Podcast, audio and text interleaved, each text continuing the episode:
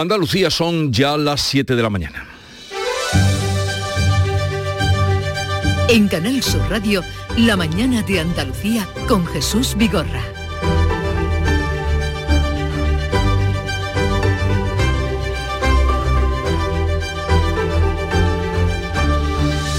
Queridos oyentes, buenos días. Un tiroteo en Salar, en Granada, se salda con un hombre muerto y cuatro personas heridas. La reyerta entre dos familias con rencillas se ha producido en mitad de las fiestas locales que han sido suspendidas por el ayuntamiento. Y este lunes la gasolina supera el euro con 75 céntimos y el diésel se dispara hasta los 2 euros sin la bonificación del gobierno. Hay que calcularle esos 20 céntimos de menos. Suben los carburantes a pesar de que baja el barril de crudo cuando se esperaba que hicieran justamente lo contrario tras el recorte de la OPE. Pero en esas estamos. Más de 280.000 280 menores con edades entre 6 meses y 5 años comienzan a recibir hoy la vacuna contra la gripe por primera vez en Andalucía.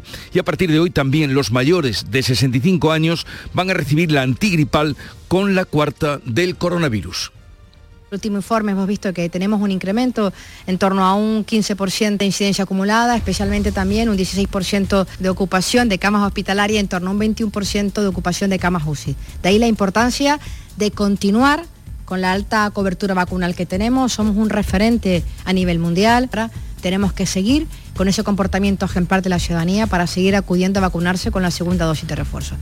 Comienza la campaña de vacunación. El gobierno andaluz recoloca al ex vicepresidente de la Junta, Juan Marín, de Ciudadanos, al frente del Consejo Económico y Social, según apunta hoy el diario ABC, y completa así la reubicación de cargos relevantes de la formación naranja con los que gobernó en la pasada legislatura. 20 Congreso del Partido Comunista Chino, que acaba de celebrarse, Xi Jinping reafirma su liderazgo al frente del partido, defiende su política cero contra el COVID y no descarta el empleo de la fuerza en Taiwán. Resolver la cuestión de Taiwán es un asunto de chinos que debe ser resuelto por los chinos. Seguiremos luchando por la reunificación pacífica con la mayor sinceridad y el máximo esfuerzo, pero nunca prometeremos renunciar al uso de la fuerza y nos reservamos la opción de tomar todas las medidas necesarias. Y algo más de información internacional. Las autoridades ucranianas han informado en la madrugada de este lunes que han registrado al menos dos explosiones en el centro de Kiev, la capital de Ucrania, a las 6 de la mañana. En cuanto al tiempo, este lunes tendremos cielos nubosos en Andalucía y no se descartan precipitaciones ocasionales, en general débiles y acompañadas de depósitos de barro, más probables en el interior y a primeras horas. Suben las temperaturas mínimas, prácticamente no cambian las máximas, soplarán vientos de levante en el litoral mediterráneo y en Cádiz y de componente sur en el resto. Pero vamos a ver cómo amanece en cada una de las provincias de Andalucía a través de nuestros compañeros que ya están en los centros de producción. Cádiz, salud, Botaro. Tenemos 21 grados a esta hora de la mañana, llegaremos a los 28 y el cielo está despejado. Campo de Gibraltar, Ana Torregrosa. 20 grados a esta hora, la máxima prevista 25 nubes y claros. ¿Cómo viene el día por Jerez, Pablo Cosano? Pues con más calor parece 21 grados marca ya el termómetro, 32 eh, de máxima prevista y cielo limpio. ¿Y por Huelva qué día tendremos, Sebastián Forero? A esta hora tenemos 21 grados en la capital, cielos nubosos sin descartar precipitaciones, con depósitos de barro esperamos 28 grados en Alón. Temperatura en Córdoba, Miguel Vallecillo. De momento tenemos 20, hay algunas nubes y la máxima será de 32. En Sevilla, Pilar González. En intervalos de nubes, anuncia polvo en suspensión, una máxima de 32 grados y ahora tenemos 21 en la capital. ¿Cómo amanece en Málaga, también Bernal? Con el cielo prácticamente despejado en la capital, 20 grados marca nuestro termómetro, alcanzaremos los 26. ¿Y por Jaén cómo viene el día? Irene Lucena. Intervalos nubosos, 18 grados de temperatura, también se espera polvo en suspensión y se esperan máximas de 30. En Granada, Laura Nieto. Cielos nubosos, casi calor, con 19 grados ahora, máxima prevista 31. En Almería, María Jesús Recio. Hoy pasaremos calor, la máxima llegará a los 30 grados, tenemos ahora 22 nubes que se irán disipando a lo largo de la mañana.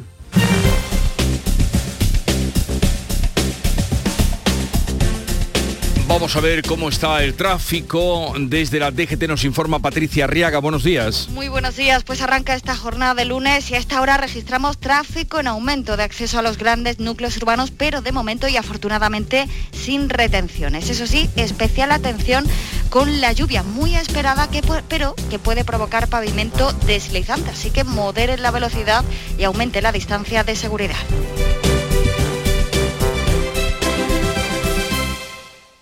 Siete, cinco minutos de la mañana.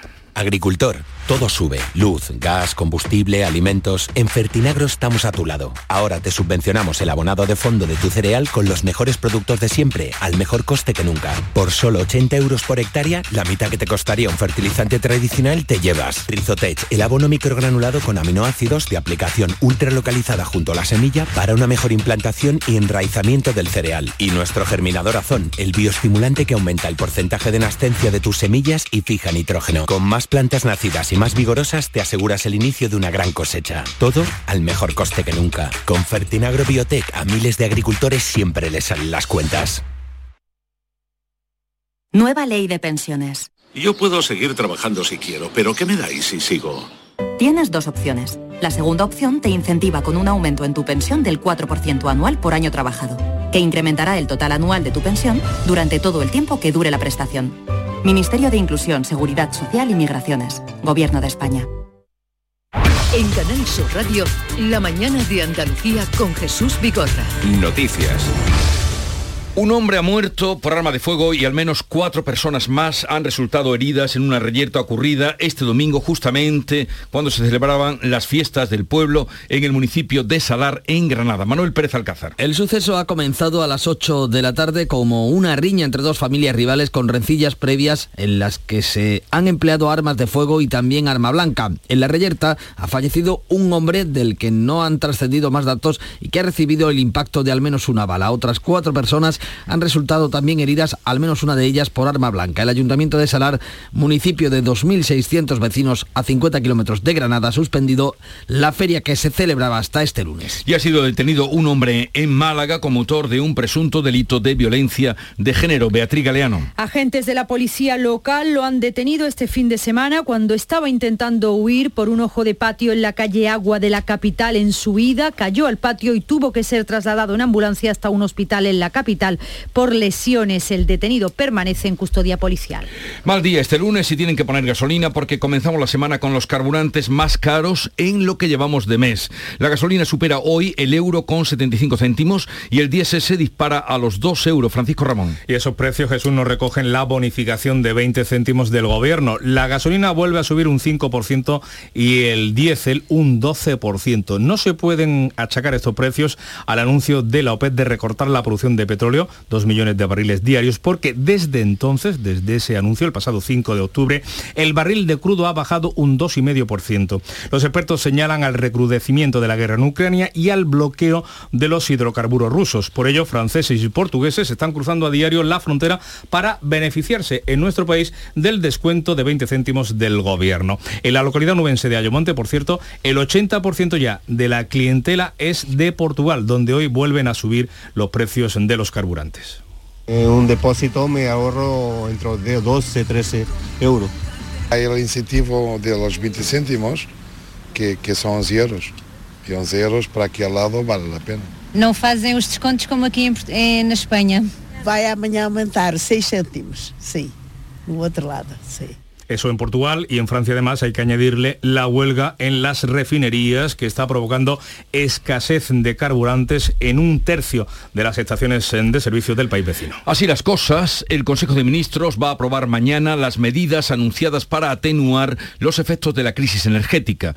Designan 3.000 millones de euros y subvencionan el uso de energías limpias. Se dirigen eh, al 40% de las familias. Los trabajadores con ingresos reducidos tendrán descuentos de ese 40% en la factura. Las comunidades de vecinos con calderas eh, podrán ir a la tarifa regulada en caso de que tengan caldera central. El bono social eléctrico aumenta el descuento aplicado hasta el 80% y se duplica el presupuesto del bono social térmico para hogares vulnerables. Desde el anuncio del gobierno de pagar la mitad del recibo, las consultas de los usuarios que solicitan la tarifa regulada se han disparado. Las empresas gasistas temen una fuga masiva de clientes hacia la tarifa regulada que puede provocar quiebras en el sector y la destrucción del mercado libre, algo que siempre ha tratado de evitar Bruselas. Después de, de tres días de descensos, el precio medio de la luz sube este lunes un 32,62% hasta los 152 euros el megavatio hora. El gobierno envía a Bruselas un plan presupuestario con una previsión de recaudación mayor que le supone 10.000 millones de euros más de margen. ¿De dónde salen? Ese margen adicional de gasto permitiría prorrogar medidas ante el impacto de la guerra de Ucrania en los precios. El Ejecutivo justifica la doble previsión en el alto nivel de incertidumbre, también por la inflación. El presupuesto recoge ingresos por encima de los 587.000 millones de euros, pero la segunda proyección prevé una mejora de los ingresos de casi 10.000 millones gracias a las subidas fiscales. La portavoz del PSOE y ministra de Educación, Pilar Alegría, destaca que los presupuestos apuestan por el gasto social frente a la receta del Partido Popular. Ha dicho que recorta derechos y servicios públicos. Para la derecha solo hay una forma de salir de las crisis, que es recortando derechos y recortando los servicios públicos. Para la derecha solo los recortes, solo la austeridad son la solución. Por cierto, recetas que han sido del todo fracasadas, no solamente aquí en España, sino también en el resto de los países de Europa. Por eso desde el PSOE vamos a seguir trabajando por una salida desde la socialdemocracia para llegar a todos y para llegar a todas. Por su parte, el ministro Alberto Garzón, desde la parte morada del Gobierno, descarta recortes como respuesta a la inflación y apuesta por impulsar medidas laborales y subidas salariales. Que cuando el dinero está en el bolsillo de las familias porque tienen más salarios, esos salarios se van a dedicar también al consumo en la pequeña y mediana empresa de su barrio, eso va a crear empleo y va a reactivar la economía. Entiendo las aspiraciones de quienes, como Garamendi, lo que quieren es incrementar los beneficios empresariales, pero creo que en este momento lo que hay que hacer es proteger el poder adquisitivo de las familias trabajadoras. También se ha referido a los presupuestos el presidente del Partido Popular, Alberto Núñez Feijó, que ha dicho que son el programa electoral más caro de nuestra historia. Acusa a Pedro Sánchez de colocar a España a la cola de Europa en crecimiento económico. Debemos un billón y medio de euros. Desde que llegó Sánchez, si tomamos todos los días desde el año 2018 y lo dividimos en la deuda que ha emitido, el presidente Sánchez nos ha costado más de 200 millones de euros de deuda más cada día. En los detalles también aparece una partida de 3 millones de euros extra en asesores presidenciales. En plena carrera electoral, Pedro Sánchez podrá contratar con otro, podrá contar con otro medio centenar de consejeros. Más de 35.000 parados se van a poder beneficiar de los 170 millones de euros que la Junta destina a la contratación indefinida con hasta 6.600 euros. 6.600 euros de ayudas como máximo. Los contratos indefinidos o fijos discontinuos deben hacerse, deben haberse realizado para que la Junta los subvencione entre el 1 de abril y el 18 de noviembre de este año, fecha en la que concluye la convocatoria y debe suponer además un incremento neto de la plantilla de la empresa o del autónomo. Las sociedades que quieran acceder a estas ayudas deberán mantener a los trabajadores un periodo mínimo de 12 meses, eso sí, ininterrumpidos. Bien, pues de este asunto vamos a hablar con detalle con Fina Martínez, que es la secretaria general de Empresa y Trabajo Autónomo de la Junta de Andalucía. Será a partir de las 8 de la mañana. Y este lunes, este lunes, comienza el pago anticipado de las ayudas de la PAC. La Junta adelanta el pago de las ayudas procedentes de fondos europeos que van a beneficiar a 680.000 agricultores. Se repartirán 2.800 millones. Supone alrededor de un 30% de la renta que perciben los productores y ofrece estabilidad en un momento de crisis. Las organizaciones de agricultores y la Junta de Andalucía denuncian el reparto del gobierno que hace perder hasta un 40% de las ayudas en algunas subvenciones. Hoy es el Día Internacional para la Erradicación de la Pobreza en España. 13 millones 100.000 personas están en nuestro país en riesgo de pobreza o de exclusión social estaban en el año 2021. Las medidas del gobierno contra la pandemia en 2020 evitaron que un millón y medio de personas cayeran también en situación de pobreza. Aún así, han aumentado en unas 319.000 las personas que están en pobreza tras la crisis del COVID. Es inferior esta cifra a las estimaciones que vaticinaban un aumento de la pobreza severa en casi 800.000 personas.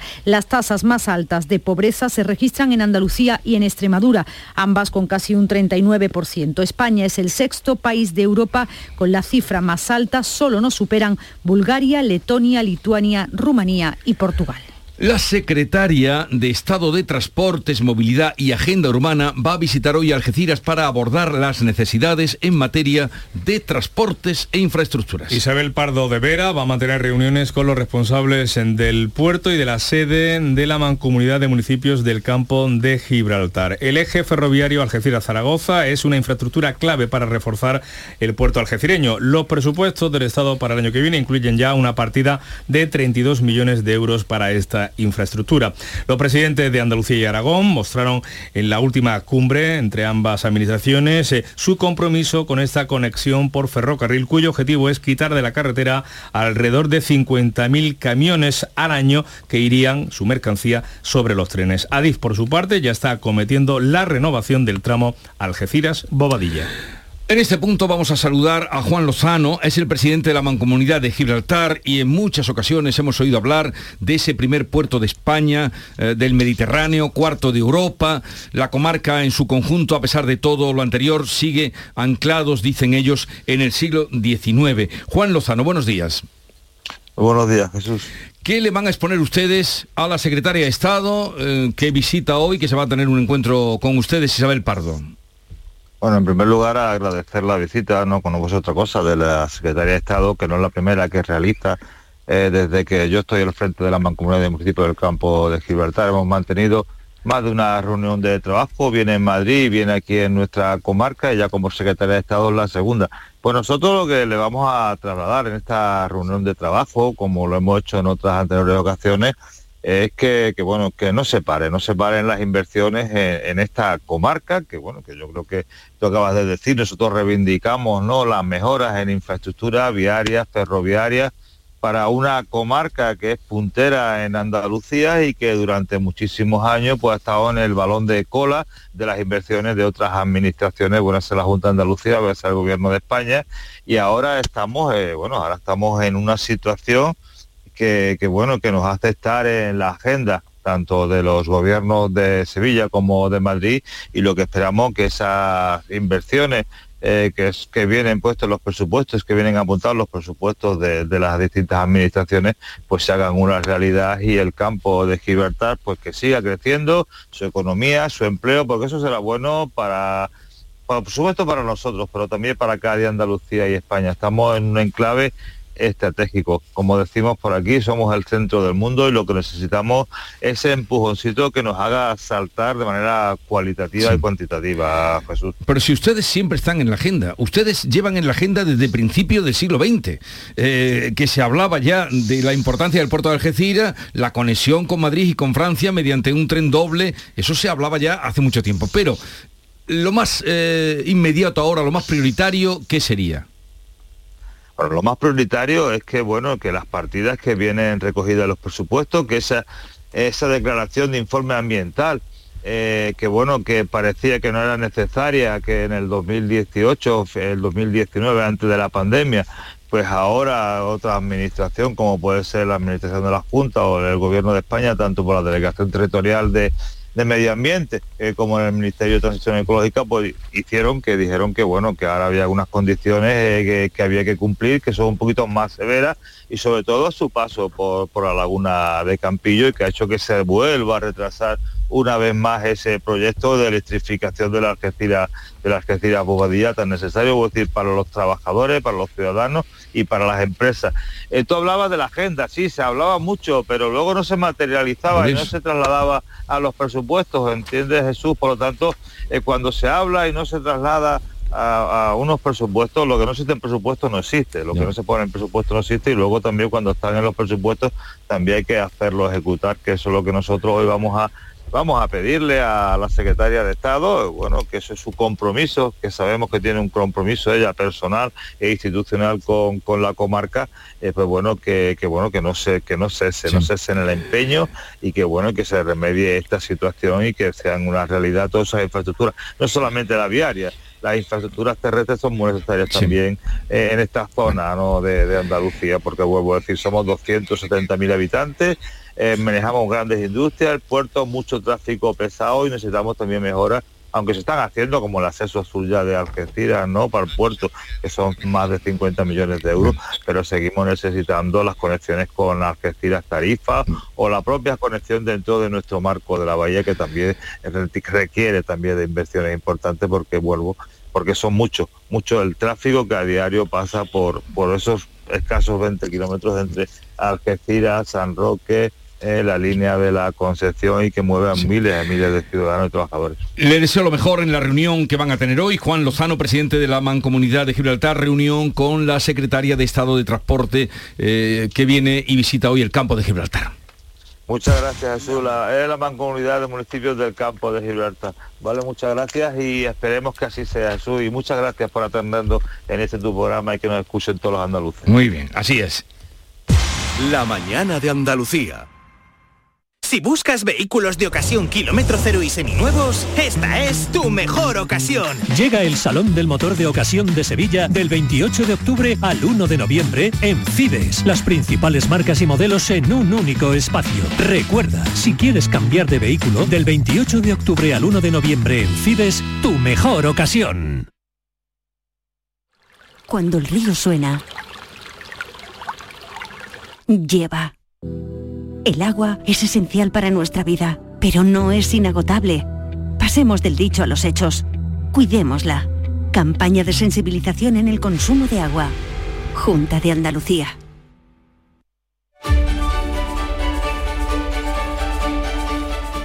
Enseguida vamos con la prensa, pero antes eh, dar cuenta de que hoy comienza la vacunación contra la gripe a los niños de seis meses, de seis meses a cinco años en Andalucía, Manolo. Eh, es la primera vez que se administra este grupo de edad en nuestra comunidad. Entre el 3 y el 5% de los niños puede pasar la gripe, una cifra que se multiplica por 10 en esta edad. Salud advierte de que la población ha estado prácticamente sin contacto con el virus, por lo que puede ser más altamente contagiosa y la población de entre 65 y 79 eh, años están ya recibiendo la vacuna de la gripe, lo hacen junto a la cuarta dosis, la dosis de recuerdo del COVID. Y ahora es el momento de conocer algunas de las noticias más relevantes que trae la prensa ya revisada, vista y leída por Paco Reyero. Buenos días. ¿Qué tal Jesús? Muy buenos días. Pues por donde lo dejaba Manolo, precisamente, porque la prensa es eh, muy profusa a la hora de explicar que el SAS efectivamente está comenzando la vacunación de la gripe a los menores de 5 años. Vemos en el diario Sur que 78.000 niños malagueños empiezan a ser vacunados hoy para reducir contagios. Hablando de sanidad, de Objective, que anota que España registra 117 muertes diarias por causas desconocidas, un 94% más que en 2019. El exceso de mortalidad en los nueve primeros meses del año es de 32.000 personas. En 2019, año anterior a la pandemia, fallecieron 2.862. En el diario de Sevilla vemos que su apertura eh, para los eh, problemas del consumo de alcohol en las calles sevillanas detecta que la policía pone más de 100 multas en una noche por la botellona. ABC mantiene en su edición en línea la comparativa titulada Aeropuertos de Sevilla y Málaga, las diferencias para un turista, dos periodistas de esta rotativa, de este diario, que viven en primera persona la experiencia de los turistas para llegar eh, por una parte al aeropuerto de Sevilla y por otra parte al aeropuerto de Málaga y conocen eh, las comodidades o las incomodidades, las eh, zonas de control, el embarque de los mismos. los viajeros optan por el tren en la ciudad malagueña y el autobús en la hispalense. Son algunas de las noticias del día, Jesús.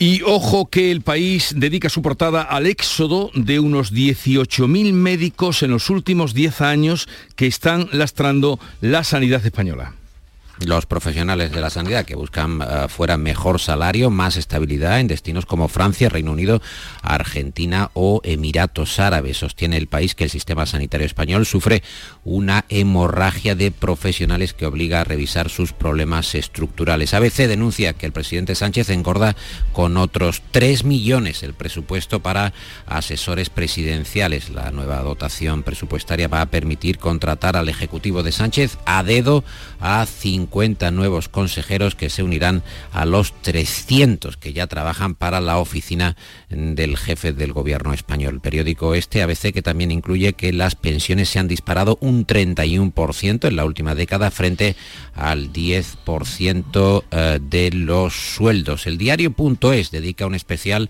al mapa de las cesáreas en España, los hospitales que abusan de los partos quirúrgicos. Ese es el mapa del diario.es, una investigación eh, de este digital con datos de hospitales de todo el país que desvela que 28 centros triplican la tasa recomendada de cesárea.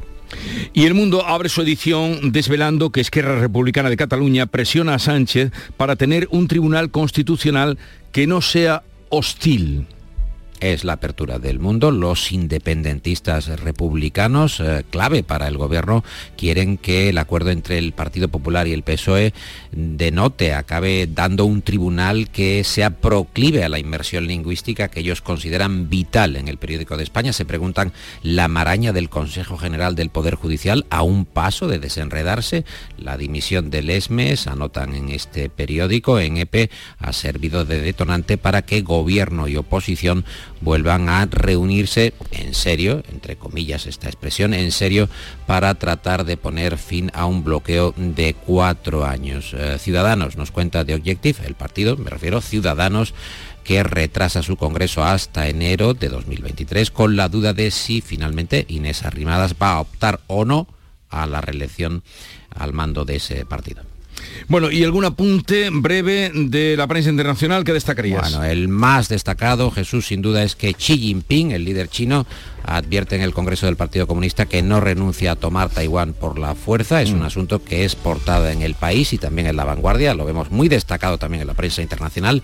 Xi Jinping, que se convierte en el nuevo Mao, titula ABC, y también turbulencias en el Reino Unido. Allí la nueva primera ministra, Liz Truss, que está en caída libre a pesar de que acaba de llegar prácticamente.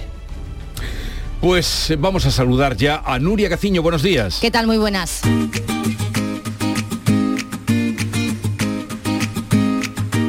Vitaldent les ofrece este programa. El Betis que recupera los puestos de Liga de Campeones. Gracias a su victoria a costa de otro equipo andaluz como es el Almería, al que ganaba anoche en el Benito Villamarín por 3 a 1. Con este triunfo, los verdiblancos vuelven a la cuarta posición de la tabla, a los puestos Champions. El Almería, por su parte, se mete de nuevo en puestos de descenso. A pesar de la derrota, el conjunto almeriense dio buenas sensaciones. El problema es que no estuvieron acertados de cara al gol. El que ha salido del descenso esta jornada es el Sevilla, que el sábado lograba ganar por la mínima en Mallorca con un golazo de Gudel. Tres puntos que suben al equipo sevillista a la decimocuarta posición. El que ha dejado escapar una buena oportunidad para haber ganado es el Cádiz. Fue ganando, de hecho, durante buena parte del partido para que en el minuto 99 llegase el empate del Girona. Pero no hay tiempo para lamentaciones, puesto que la próxima jornada en primera, la décima, Comienza mañana con el Sevilla jugando a las 7 en el Sánchez Pizjuán ante el Valencia. El miércoles también a las 7, duelo andaluz entre el Cádiz y el Betis. Y ya el jueves el Almería también a las 7 recibe al Girona. En segunda por fin gana el Málaga. La primera victoria del Málaga de Pepe Mel con mucho sufrimiento 3 a 2 ante el Lugo en la Rosaleda donde se volvieron a escuchar cánticos pidiendo la dimisión del director deportivo de Manolo Gaspar. El triunfo saca al Málaga de la última posición de la tabla, aunque sigue en descenso. Y tropiezo del Granada, que dio su peor versión en Tenerife al perder por 2 a 0, con lo que sale de la liguilla de ascenso. Además, Alberto Jiménez Monteagudo ha sido destituido como técnico de la balona y grave lesión del jugador del Linares Arnedo, que tuvo anoche que ser operado de urgencia en Coruña, donde su equipo jugó ante el Depor. El ACB, victorias del Unicaja de Málaga en Girona y del Granada ante el Bilbao Basket y de derrota del Betis en Fuenlabrada. Y en primera hemos tenido cambio de líder tras la victoria del Real Madrid ante el Barcelona por 3 a 1. Atentos hoy lunes porque los representantes de los clubes de primera y segunda, menos Real Madrid, Barcelona y Atleti de Bilbao, se van a reunir o al menos tienen previsto reunirse con el Gobierno. El motivo es trasladar su preocupación y malestar por la situación de la nueva ley del deporte. Tal es la preocupación de la Liga, sobre todo por la creación de una Superliga, que incluso se plantean paralizar la competición. En Vitalden queremos saber qué hay detrás de tu sonrisa, porque si vienes a nuestras clínicas hay un 20% de descuento en implantología, pero para nuestros pacientes hay mucho más. La confianza. Vine con mi madre a Vitalden hace 30 años y ahora venimos toda la familia. Pide cita en el 900 101 001 y ven a Vitalden. Es como un sueño de flor A ver, Paco, ya veo que con nota musical, eh, ¿cómo echamos el cierre hoy a la prensa, kiosco de prensa? Acompañamiento musical seleccionado por Víctor Manuel de la Portilla, después de tantos años de experiencia. En el diario de Cádiz, Jesús, Vejer le gana el pulso a las dietas. Ahí está el Día Internacional del Lomo en Manteca, que, que ha sido un triunfo. Y hay una galería gráfica en el diario de Cádiz con todo lujo de detalles, con fotos, eh, con los asistentes agotando los productos del lomo en manteca, sus derivados, miles de personas que acudieron ayer a la llamada del sabor del lomo en manteca frente a lo que interpreta el diario de Cádiz, el pulso a la dieta. Está el lomo en manteca por una parte y por otra parte la dieta, eh, tanto que algunos de los puestos se quedaron sin existencias, pero prácticamente a las pocas horas de exponer los productos. O sea, eh, no hubo Pues- ni, ni tiempo pues- para que, que, en fin, corriendo a por el Pues lomo. a, a pocos kilómetros de ahí, el próximo fin de semana, la fiesta del conejo en Paterna de Rivera y la del lechón en Cardeña y esto es no parar. Aquí todo el mundo quiere estar delgado, pero nadie quiere dejar de comer. Que tengáis un buen día. Adiós. que vaya muy bien. En Canal Sur Radio, La mañana de Andalucía con Jesús Vigorra. Y a esta hora, siete y media de la mañana, vamos a dar cuenta en titulares de las noticias más destacadas que les venimos contando con Beatriz Galeano. Tiroteo mortal en Salar en plena fiestas en Granada. Un hombre ha muerto de un disparo, otras cuatro personas han resultado heridas en una reyerta entre dos familias con rencillas. El ayuntamiento ha suspendido las fiestas que terminaban hoy. Vuelven a subir los combustibles. La gasolina supera hoy el euro con 75 céntimos, el diésel se dispara a los 2 euros sin la bonificación del gobierno. Suben los carburantes a pesar de que baja el barril de crudo cuando se esperaba que hiciera lo contrario tras el recorte anunciado de la OPEP. Comienza la vacunación contra la gripe. Más de 280.000 menores con edades de entre 6 meses y 5 años van a comenzar a recibir por primera vez en Andalucía la vacuna contra la gripe. Los mayores de 65 años recibirán la antigripal junto a la cuarta dosis de la vacuna del COVID. Juan Marín al Consejo Económico y Social de Andalucía. Según publica ABC, el Ejecutivo Andaluz del Partido Popular recoloca al ex vicepresidente de la Junta ante Ciudadanos al frente del órgano consultivo y completa la reubicación de cargos relevantes de la formación naranja con los que gobernó la pasada legislatura. China amenaza a Taiwán. Xi Jinping reafirma su liderazgo al frente del Partido Comunista Chino y no descarta el empleo de la fuerza con Taiwán. Defiende también la política cero contra el COVID. Y en cuanto al tiempo, Hoy tendremos eh, cielos nubosos en Andalucía, bajan algo las temperaturas máximas, se espera también calima. 7.32 minutos de la mañana. En un momento estaremos con las claves económicas del día.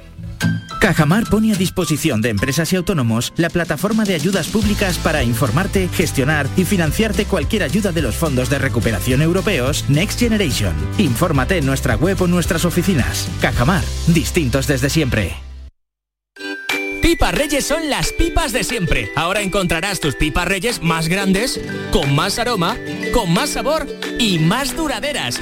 Tradición e innovación para traerte tus mejores pipas Reyes. Las del paquete rojo, tus pipas de siempre.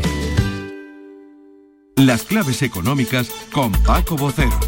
Paco, buenos días. Buenos días, buenos días. Con el lechón, con conejo, con la manteca. No, no, ahí, no hay, no, no, es eso. Todo el mundo Vaya quiere tela, estar ¿eh? delgado, pero nadie quiere dejar Nadie, de comer. nadie, nadie. Tengo más, ¿eh? Estas me han venido así a la cabeza de, de- de recordatorio, pero tengo más. Ya iremos dando cuando se acerque el fin de semana. Bueno, comenzamos una nueva semana. eh, Contándoles estamos que suben los combustibles, que han subido y que tenemos por delante en la agenda económica. Pues mira, mm, tenemos una semana con muchas claves y citas importantes. Vamos a comenzar por los principales indicadores que se van a publicar a lo largo de la semana y lo hacemos con la inflación europea que conoceremos el miércoles y que será determinante para la próxima reunión del Banco Central Europeo del día 27 de este mes, jueves 27 de octubre.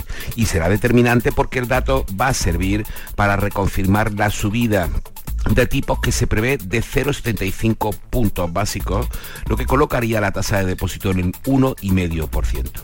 Y siguiendo con la eurozona, el miércoles tendremos balanza por cuenta corriente y viernes la confianza del consumidor. Atención a este dato último.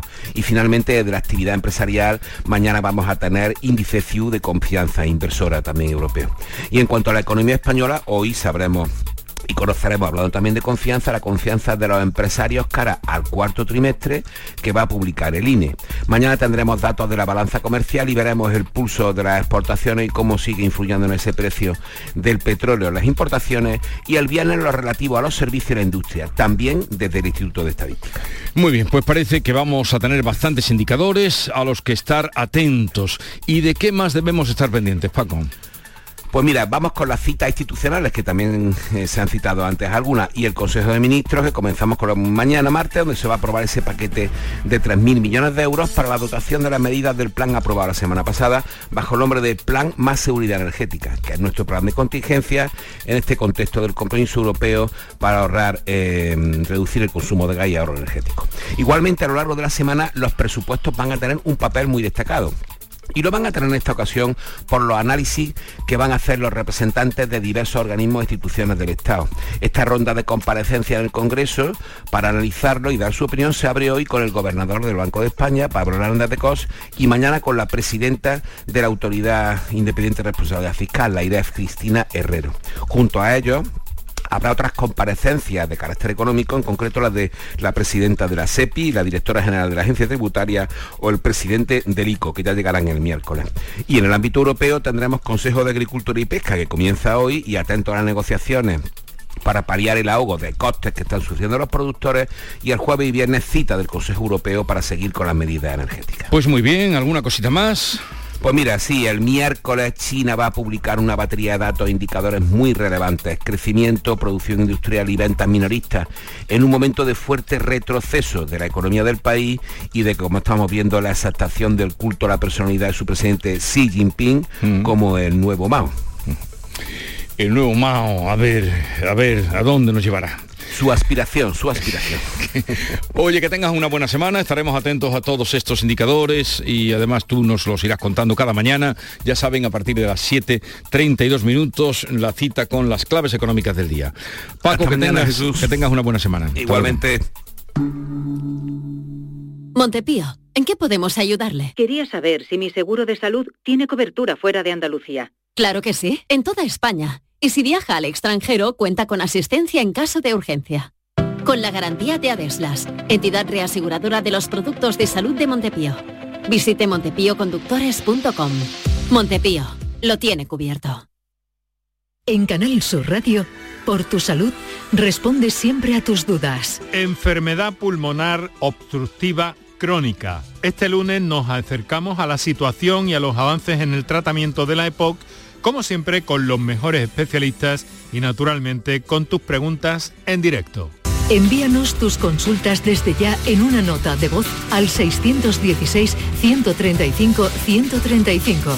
Por tu salud, desde las 6 de la tarde con Enrique Jesús Moreno. Más Andalucía, más Canal Sur Radio.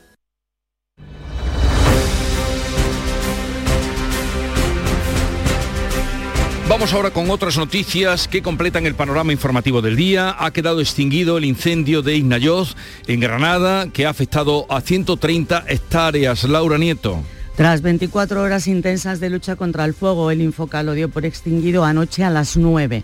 Prácticamente todo el terreno quemado pertenece a Ignayoz, en el paraje Cañada Larga. La investigación apunta a la mano del hombre, lo dice Giuseppe Aloisio, director general de Política Forestal. Pues en esta vez tengo que decir de manera absolutamente contundente que ha sido un incendio provocado, con distintos focos, eh, con distintos puntos de ignición eh, a la vez. Eh, y es bastante lamentable que en una situación como la que supone poner en peligro a la gente que luego tiene que subir y luchar contra el fuego, todavía haya desalmado que se dedican a hacer esas cosas por la noche. Desde que comenzó el incendio en la noche del sábado, en la zona afectada han trabajado tres medios aéreos, hasta un centenar de bomberos forestales y un importante número de técnicos. Pues otro incendio ha ocurrido en Málaga. Cuatro personas han resultado intoxicadas en el incendio de la Clínica de Salud Mental en Benajarafe. Fue ayer por la tarde, Damián Bernal. Eso está en término municipal de Belén Málaga. Dos de las personas intoxicadas, todos hombres, en este caso de entre 30 y 44 años, fueron trasladados al hospital de la Axarquía Los otros dos fueron atendidos en el mismo lugar de los hechos. La clínica tuvo que ser desalojada durante la actuación de los servicios de emergencias. Un fuego que comenzó en torno a las 5 de la tarde y el centro de emergencia recibió una veintena de llamadas alertando de esta situación. Un joven de 29 años de nacionalidad senegalesa ha muerto tras un proceso infeccioso detectado por los médicos en un asentamiento de inmigrantes en Lepe. Su familia no tiene recursos económicos para repatriar el cuerpo. Sebastián Forero. Buenos días, Jesús. El fallecimiento se produjo en el Hospital Virgen de la Bella de Lepe. Pertenecía a la Asociación de Nuevos Ciudadanos por la Interculturalidad. Desde esta organización han hecho un llamamiento a la solidaridad para recaudar el coste del traslado del cuerpo hasta Senegal. 5.000 euros en total. Ana Mateo de Asnuci nos cuenta cómo colaborar. Hemos hecho desde las redes de Asnuci un llamamiento, poniendo un número de cuenta, poniendo el concepto repatriación de Aliu Dian. Y quien quiera participar, eh, sé que los compañeros y los propios migrantes del EPE y los compañeros iban a participar. Los sindicatos de la cárcel alguecireña de Botafuegos vuelven a denunciar un altercado este fin de semana con un intento de motín por parte de un grupo de presos. ¿Qué ha pasado, Ana Torregrosa? Según ha denunciado acá UGT, ocurría cuando, aprovechando la agresión de un interno a otro, varios reclusos arengaron al resto, provocando momentos de mucha tensión que pudieron controlarse gracias a la actuación de todos los funcionarios presentes en ese momento en la prisión algecireña. Uno de estos funcionarios resultó con una fractura en un dedo. Este incidente se ha registrado en el módulo 10, es el mismo donde hace un par de semanas ya hubo otro altercado cuando un funcionario fue agredido por un interno. Se produjo también entonces un intento de motín. Desde los sindicatos de la prisión de Botafuegos insisten en que es urgente tomar medidas contra la masificación que presenta el centro. El Hospital Virgen del Rocío de Sevilla da por controlada una plaga de chinches detectada en una sala de observación. Pilar González. Han sido dos trabajadores los que han sufrido picaduras de chinches y el hospital ha tenido que cerrar esa sala de observación que ya ha sido fumigada por una empresa externa encargada de los trabajos. Se han fumigado sillones, camas y demás mobiliario y ahora se continúan con las labores de limpieza. El hospital, que lo considera un episodio aislado, espera poder reabrir la sala en breve. La localidad jiennense de Baeza se ha convertido estos días en el epicentro de la ciencia aeroespacial. Por primera vez en España están teniendo lugar una edición del Simposium Internacional de Tecnología Aeroespacial que concluirá el próximo día 20 de octubre. Irene Lucena. Así es, están dando cita algunas de las universidades más prestigiosas del mundo, así como ingenieros de diferentes agencias aeroespaciales como la NASA, la Agencia Europea o la japonesa. Lola Marín es la alcaldesa de Baeza un encuentro de un congreso de tecnología en terahercio, una tecnología muy específica aeroespacial y a la que bueno pues van a acudir las agencias aeroespaciales internacionales de todo el mundo y universidades más prestigiosas para darse cita aquí en Baeza y hablar de tecnología en terahercio. Durante estos días habrá actividades para todos los públicos y ha sido gracias a un baezano, José Vicente Siles, trabajador de la NASA, el que ha sido el que ha impulsado la creación de este evento en Baeza. Y hoy comienza el plazo de inscripción para el concurso de agrupaciones de Carnaval 2023, el concurso de Carnaval de Cádiz y permanecerá abierto hasta el próximo 13 de noviembre. Salud, votaron. Comienza esa inscripción para el concurso oficial de agrupaciones del Carnaval 2023 que recupera el formato pre-COVID y además recupera también, por ejemplo, la fase de cuartos que se suprimió de manera excepcional con motivo de la pandemia. Será hasta el 13 de noviembre, el día 27 de octubre se va a celebrar el sorteo de la fase clasificatoria en la categoría de adultos y de las semifinales en infantil y juvenil. Así que la maquinaria del carnaval echa a andar cuando hemos sabido además que Cádiz tomará el testigo de la ciudad mexicana de Mérida como sede del próximo encuentro internacional de carnavales.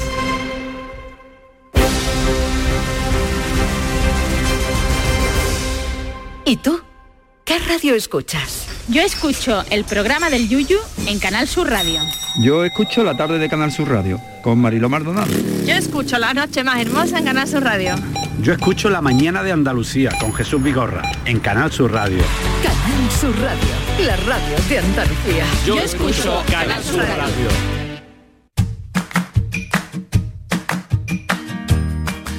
Una, una duda, José. ¿Cuánto ha conseguido usted escribir desde que le dieron el Nobel?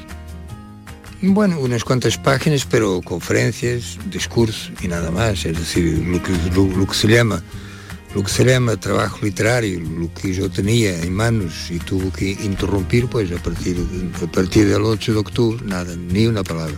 ¿Y, y añora es...? Ah, añora porque, claro, porque yo debería estar sentado a trabajar, pero pero está clarísimo que eso, eso hay, que, hay que aceptarlo, porque... Es la voz de José Saramago en ocasión de una entrevista, la recuerdo perfectamente, era un, acto que había tenido lugar en Cádiz en homenaje a Rafael Alberti y al volver aquí lo pillamos y me decía que no escribía un renglón. Bueno, venían estas palabras a colación porque el próximo jueves se estrena en el Teatro López de Vega de Sevilla el espectáculo de Sevilla Saramago y lo dirige un, un jovencísimo director de escena, que es Rafael Villalobos, que su espectáculo abrió hace nada eh, la programación del Teatro Real, o sea, mm, dirige en el mundo. Y hoy estará con nosotros a partir de las once y media de la mañana y estaré encantado de presentárselo.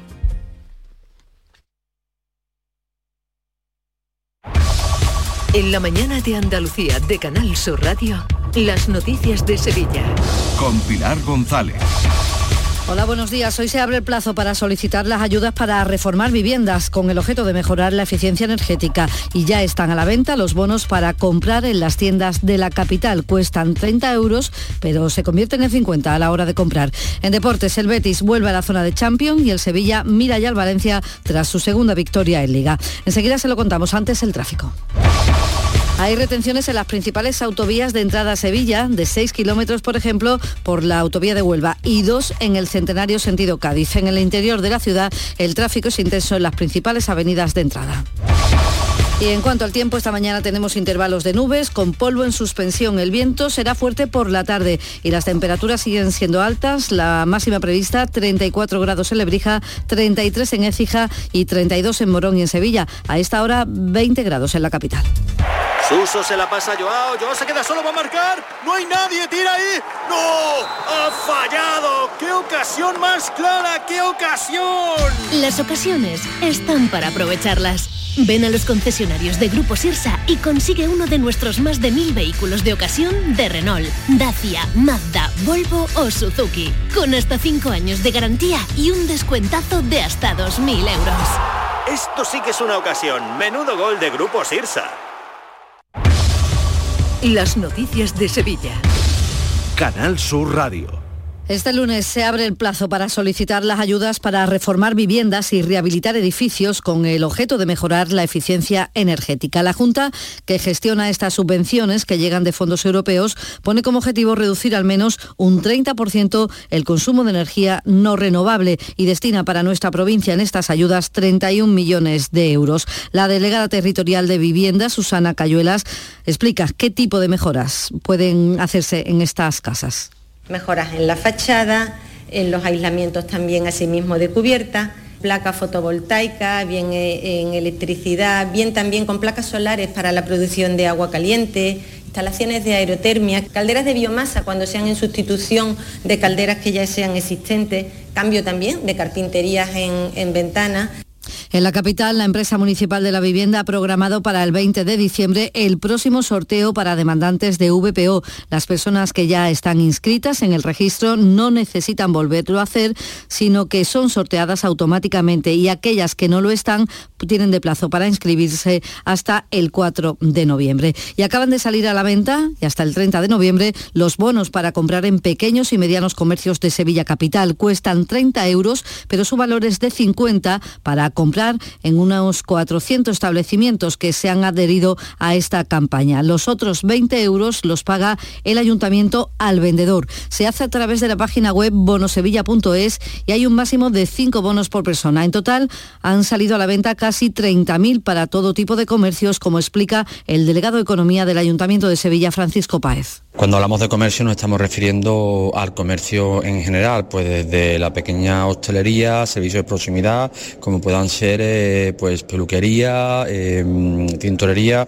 es un largo etcétera. Nadie entienda el sector eh, comercio como la tienda de barrio en sí, sino mucho más allá todo el comercio en general, incluidos los servicios de proximidad. En tribunales, la Audiencia Nacional juzga a partir de hoy la pieza del caso Madeja relativa al Ayuntamiento de Sevilla. Exconcejales del PSOE, Izquierda Unida y PP están acusados de amañar contratos. Se les acusa de cobrar comisiones de miles de euros para adjudicar contratos públicos a la empresa Fitonovo. La Fiscalía pide penas de cárcel a partir de un año y medio y multas como mínimo de 4.200 euros para el exconcejal socialista Manuel Gómez Lobo, dos de Izquierda Unida, Antonio Rodrigo Torrijos y José Manuel García, y el popular Joaquín Peña.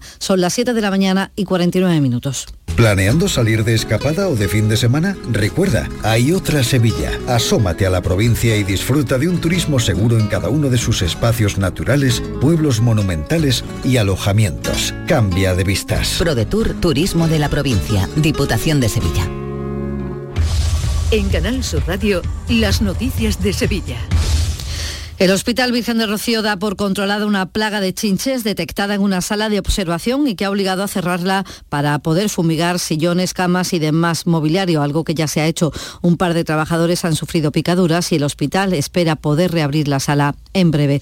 Se está ahora trabajando en la limpieza de la zona afectada. Y la Policía Local de Sevilla ha denunciado este fin de semana un centenar de jóvenes que participaban en una botellona en la calle Galaxia, en el entorno de la Plaza de Abastos del barrio de la Candelaria. Un lugar en el que los botellones suelen ser habituales y hay numerosas denuncias vecinales por los ruidos y por la basura que dejan. Además, un joven de 21 años ha enfrentado a un juicio rápido ya después de ser interceptado conduciendo una moto en estado mm, ebrio de, hecho cuadruplicaba la tasa máxima de alcoholemia e iba haciendo zigzag por la avenida Menéndez Pelayo. El presidente del Sindicato Profesional de Policía Local de Sevilla, Luis Val, advierte de los delitos que se derivan del exceso de alcohol y que se repiten cada fin de semana. Consumo de alcohol, eh, algunos se pasan consumiendo alcohol y lo que también conlleva pues no solamente a los delitos vinculados al tráfico, sino a, otro tipo de delitos vinculados a los atentados a la autoridad, vinculados al, destrozo del mobiliario urbano, vinculados incluso a, a la propia violencia de género, ¿no? El Festival de Música Icónica FES ha alcanzado muy buenas cifras en esta segunda edición que ya ha finalizado en los 20 conciertos celebrados durante un mes en la Plaza de España. Se han vendido un total de 95.000 entradas. Para el director Javier Esteban, no solo se multiplican con creces las cifras de la edición pasada, cuando se vendieron 25.000, sino que el Icónica FES se consolida, dice, como la gran cita musical de Sevilla haber conseguido en tan poco tiempo, en este segundo año, haber, consolidado este festival pues se puede decir que Sevilla ya tiene su gran festival y se han batido récords creo que, de todo tipo, ¿no? Eh, más de, 60.000 personas eh, que han venido de fuera de Sevilla a visitarnos, eh, bastante también que vienen de fuera de España incluso. También ha sido un éxito y sin incidencias la romería de la Virgen de Valme. Se calcula que a lo largo de este domingo han acudido unas 200.000 personas. El hermano mayor, Hugo Santos, habla de una afluencia nunca vista. Si no ha podido ser mejor. Muchísima gente muchísimas ganas de, volver a celebrar la romería en su forma tradicional, con más gente que nunca y con más vehículos que nunca, ¿no? Vehículos siempre de tracción animal hablamos, ¿no? Que en esta romería pues su seña característica, con todos los motivos que tenemos este año para bueno, pues para celebrar, ¿no? Tanto la vuelta de la romería después de los años de pandemia, como el año jubilar que estamos celebrando. Son las 7 de la mañana y 52 minutos. Dime, escúchame, ¿dónde quedamos para comer? Pues estuvimos el otro día en el barrio de Santa Cruz por salir por el centro y no veas cómo comimos en la hostería del Laurel. Te voy a dar una pinceladita. Una chacina en condiciones con un jamón bueno. La ensalada de tronco de bonito espectacular. Pescadito frito, pero bien frito. Las croquetas caseras del chef. Pero vamos, que lo tengo claro. Dentro de la hostería, tranquilo y bien atendido de sevillanas maneras. pues ya me has liado. Voy a reservar en el 954 220295 que ya vamos tarde. Recuerda, Postería del Laurel, Plaza de los Venerables, Barrio de Santa Cruz. Los lunes a las 10 de la noche, en Canal Sur Radio, El Llamador.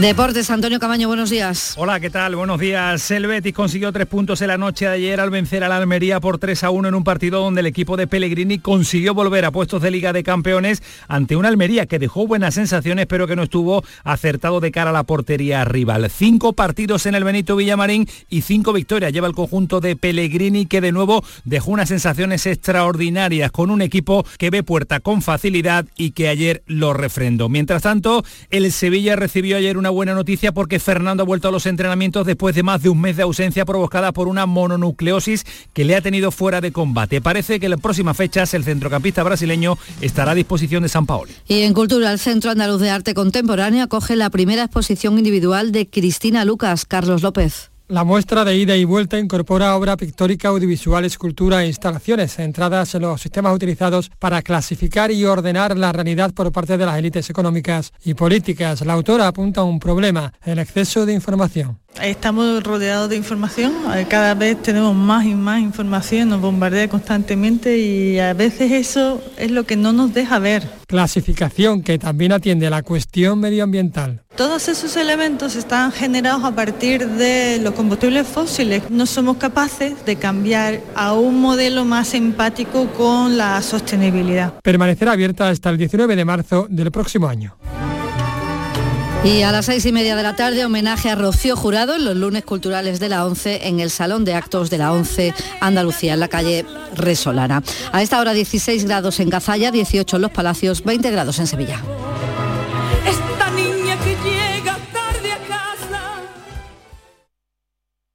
Escuchas La mañana de Andalucía con Jesús Vigorra, Canal Sur Radio. Aquadeus, el agua mineral natural de Sierra Nevada, patrocinador de la Federación Andaluza de Triatlón, les ofrece la información deportiva.